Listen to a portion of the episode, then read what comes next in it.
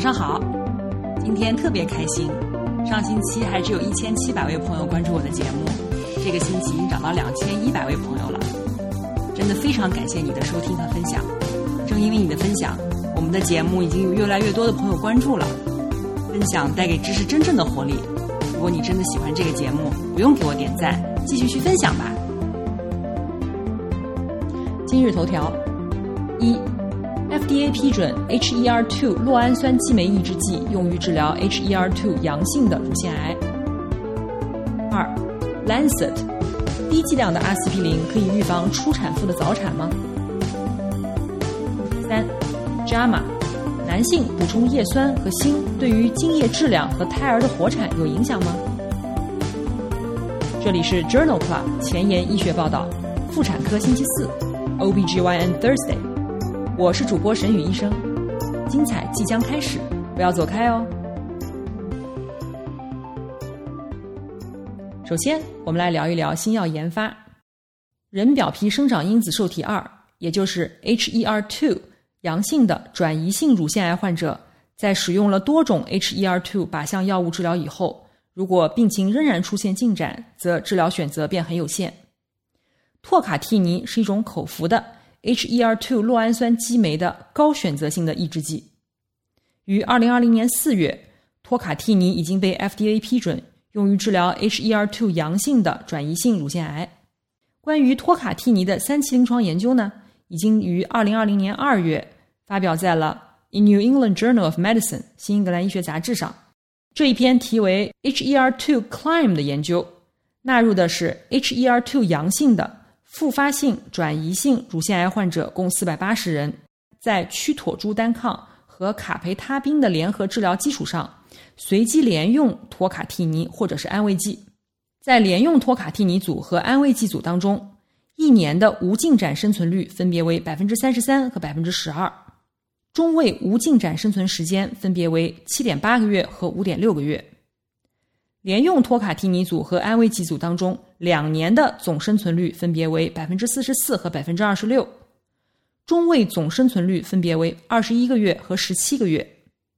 在脑转移的患者当中，联合托卡替尼和安慰剂组当中，一年的无进展生存期分别为百分之二十四和百分之零，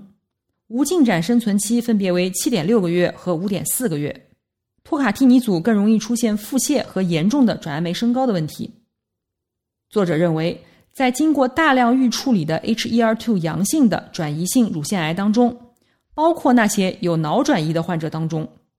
在曲妥珠单抗和卡培他滨的基础上加用托卡替尼，可以进一步改善无进展生存期和总生存期。在使用托卡替尼后，腹泻和转氨酶升高的风险更高。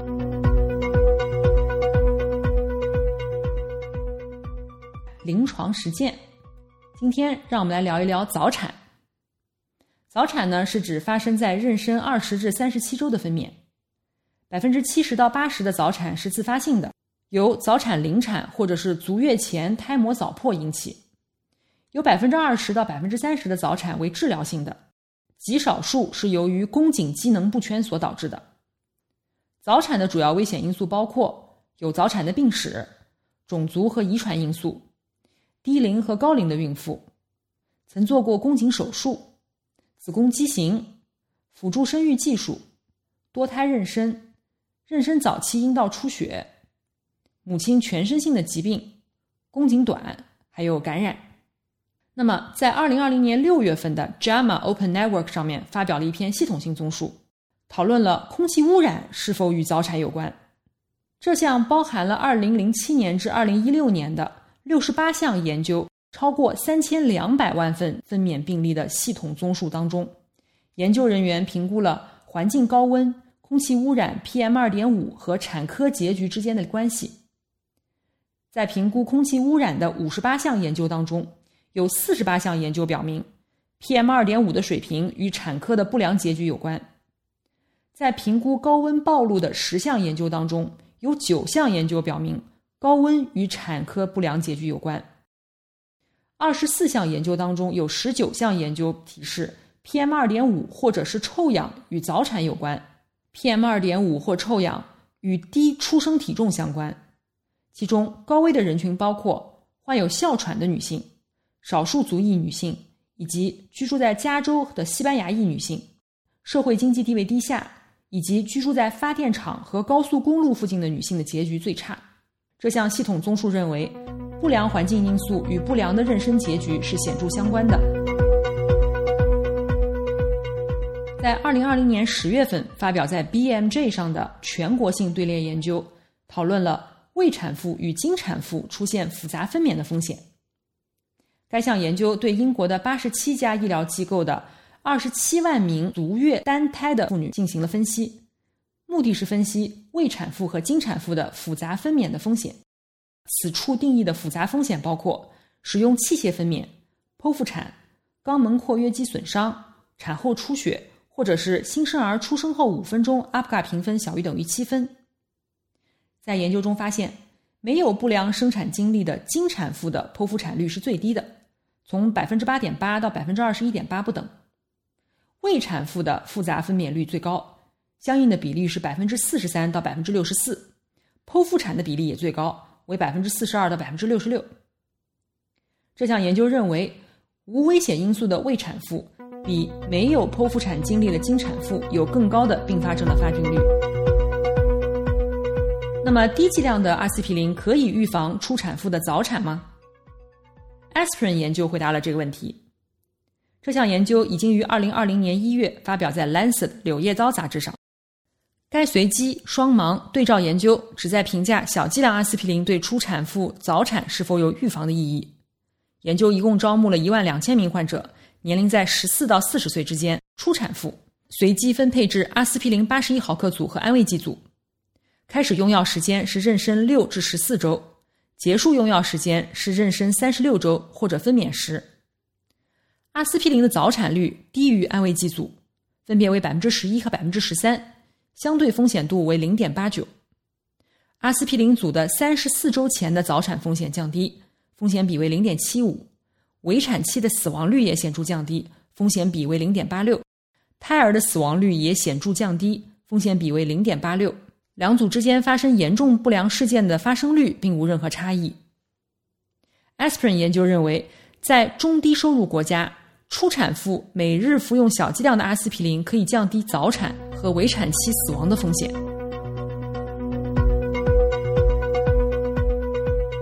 那么，筛查细菌性阴道炎是否可以减少早产呢？在二零二零年四月发表在《JAMA》上的一个系统综述，对这个问题做了一个回答。在这篇系统综述当中，纳入了四十四篇研究，在一般产科人群当中，没有观察到细菌性阴道炎的治疗和早产之间的显著相关性。有早产病史的孕妇，研究结果则不是很一致。治疗产生的不良事件很少，而且很轻微。两项观察性研究的荟萃分析报告，甲硝唑暴露与先天性畸形之间没有任何关联性；一项对联研究报告，甲硝唑暴露与儿童癌症的发病率也没有显著相关性。因此，这项系统综述认为，无症状的细菌性阴道炎的孕妇早产发生率没有差异，对于有早产史的妇女而不确定。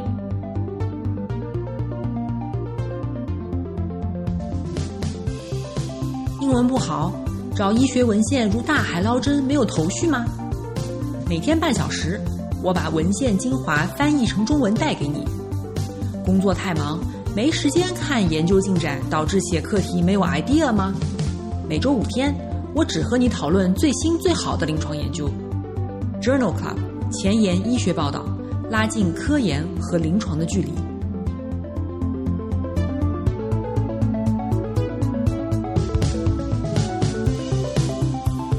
下面我们来聊一聊自发性流产。二十周以前的妊娠丢失称为自发性流产，其中百分之五十是由于胎儿染色体异常引起的。危险因素包括既往流产史、吸烟、饮酒、可卡因和大量的咖啡因，或者是非载体类抗炎药，对乙酰氨基酚除外。那么，妊娠早期阴道出血和恶心可以作为临床妊娠失败的预测因素吗？在二零二零年十月份的美国妇产科学杂志上发表了这样一篇文章。虽然恶心和阴道出血在妊娠早期是非常常见的，但是他们对于临床妊娠丢失的预测价值尚不是很清楚。这项研究的目的是为了了解是否可以通过出血和恶心症状出现的时间来预测妊娠丢失的可能性。这项研究纳入了七百零一名有流产病史的怀孕妇女，参与者在妊娠二到八周每日记录症状，并且前瞻性的监测流产的情况。在七百零一名女性当中，有百分之三十的患者报告有阴道出血，百分之九十一的患者报告有恶心的症状。大多数的妇女的阴道出血是点状的，单次发作。在妊娠两到四周、四到六周以及六到八周内，阴道出血的发生率分别为百分之五点九、百分之十四点六和百分之二十点八。在相同的妊娠期内，恶心症状的发生率分别为百分之二十二、百分之六十五和百分之八十七。妊娠六到八周之间。有出血而无恶心症状的妇女，流产的风险是最大的，风险差达到百分之五十六点一，阳性预测值为百分之六十八，阴性预测价值是百分之八十五，阳性自然比是十一点一，阴性自然比为零点八六，恶心和出血是预测流产的因素，曲线下面积为零点八七。这项研究认为。妊娠六到八周出现出血但没有恶心症状的妇女，流产的风险是最大的。出血和恶心的症状不是妊娠六周前临床流产的预测因子。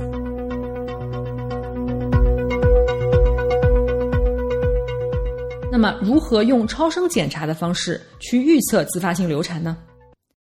在二零二零年八月，美国妇产科学杂志上发表的这项研究。目的是确定超声波指标的特异性切点，以优化预测孕周和自发性流产的妊娠早期超声的测量特征。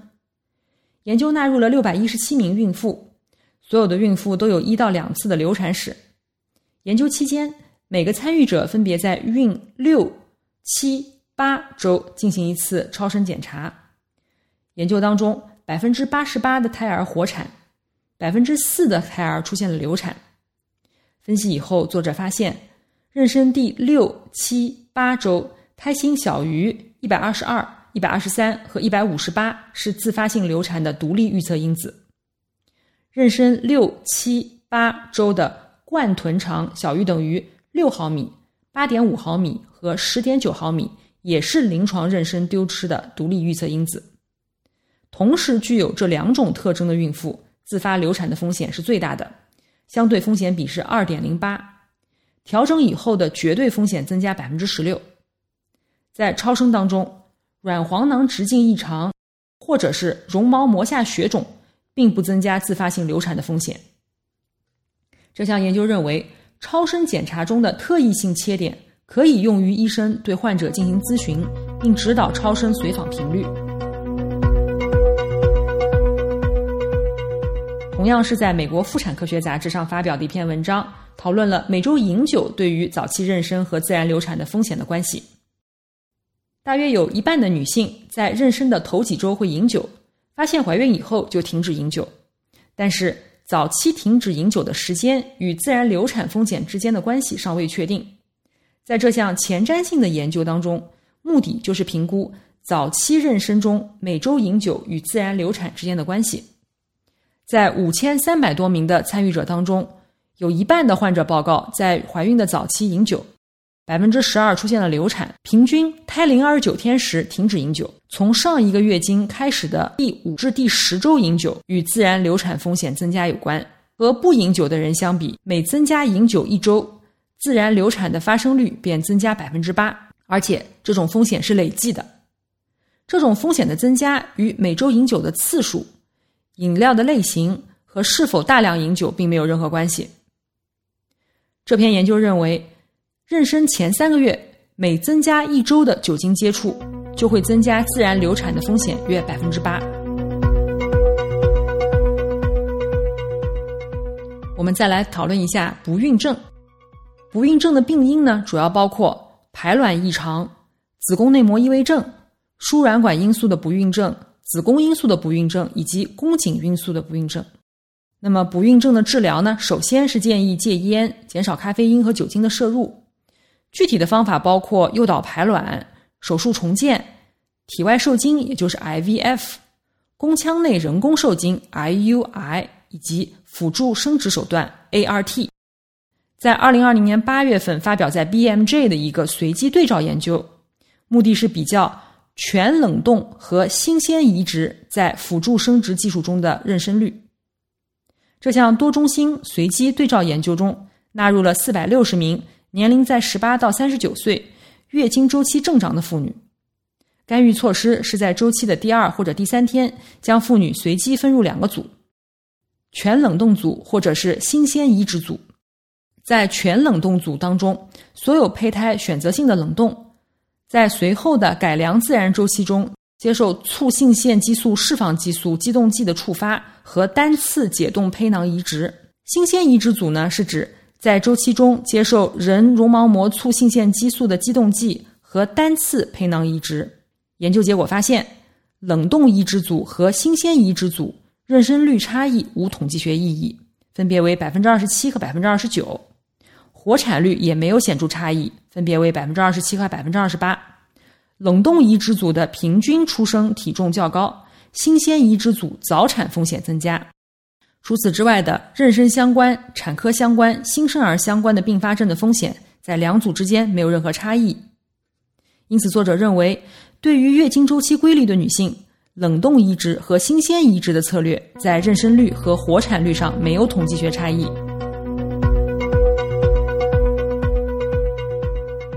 在二零二零年十月。发表在美国妇产科学杂志上的一项回顾性队列分析呢，体外受精是粘连性胎盘谱系疾病的独立危险因素。那么众所周知，粘连性胎盘谱系疾病也就是 PAS 是粘连性胎盘、植入性胎盘、穿透性胎盘的总称，其病理生理学尚未明了。但是有新的数据表明。体外受精可能是粘连性胎盘谱系疾病的一个危险因素。在这项回顾性的队列研究当中，分析了2012年到2019年之间3万七千例分娩病例，其中有剖腹产病史的占15%，前置胎盘占0.7%，体外受精妊娠占1.5%。这其中粘连性胎盘谱系疾病的发生率为0.6%，其独立危险因素包括体外受精妊娠。风险比达到八点七，既往有剖腹产病史的风险比达到了二十一，前置胎盘的风险比达到了九十四。调整了既往剖腹产次数以后，体外受精的相关性依然存在，风险比达到六点七。因此，作者认为体外受精是粘连性胎盘谱系疾病的独立危险因素，尽管相对于前置胎盘和剖宫产史的临床意义较小。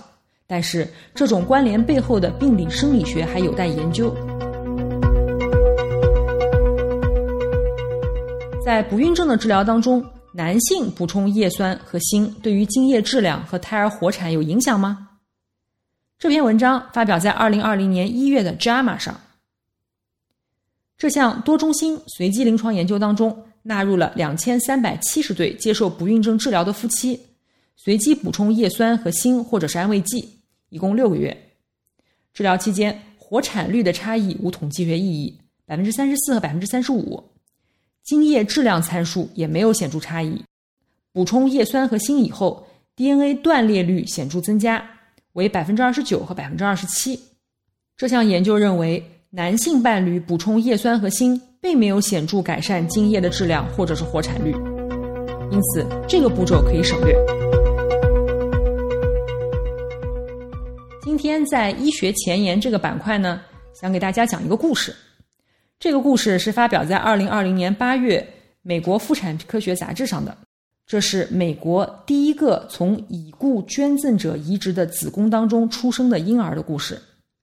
直到最近，所有的子宫移植后出生的活产儿都来自于活体的捐赠者，只有一个是由已故的捐赠者生产的。克利夫兰医学中心于二零一五年开始做子宫移植的临床研究。二零一七年的时候，一名三十五岁的先天性子宫缺失的女性匹配了一名二十四岁的脑死亡的产妇捐赠者。子宫移植采用阴道吻合术和双侧血管吻合术，将供者的髂内血管与受者的髂外血管相吻合。但是在计划胚胎移植之前，子宫颈活检显示出了三级排斥反应，因此针对性的启动了更积极的免疫抑制方案。三个月以后，完全清除了排斥反应，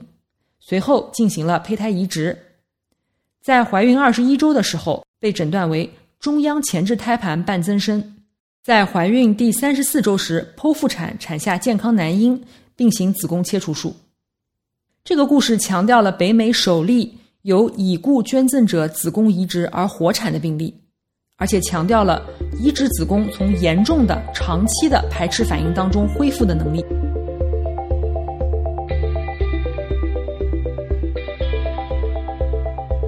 今天就聊到这里了。听完之后，是不是有一点点想和志同道合的朋友讨论一下呢？那就去我的公众号里面扫码进入微博 Journal Club 前沿医学报道留言讨论吧。今天的一点点感悟，可能就会成为明天的课题哦。明天是儿科星期五，不见不散。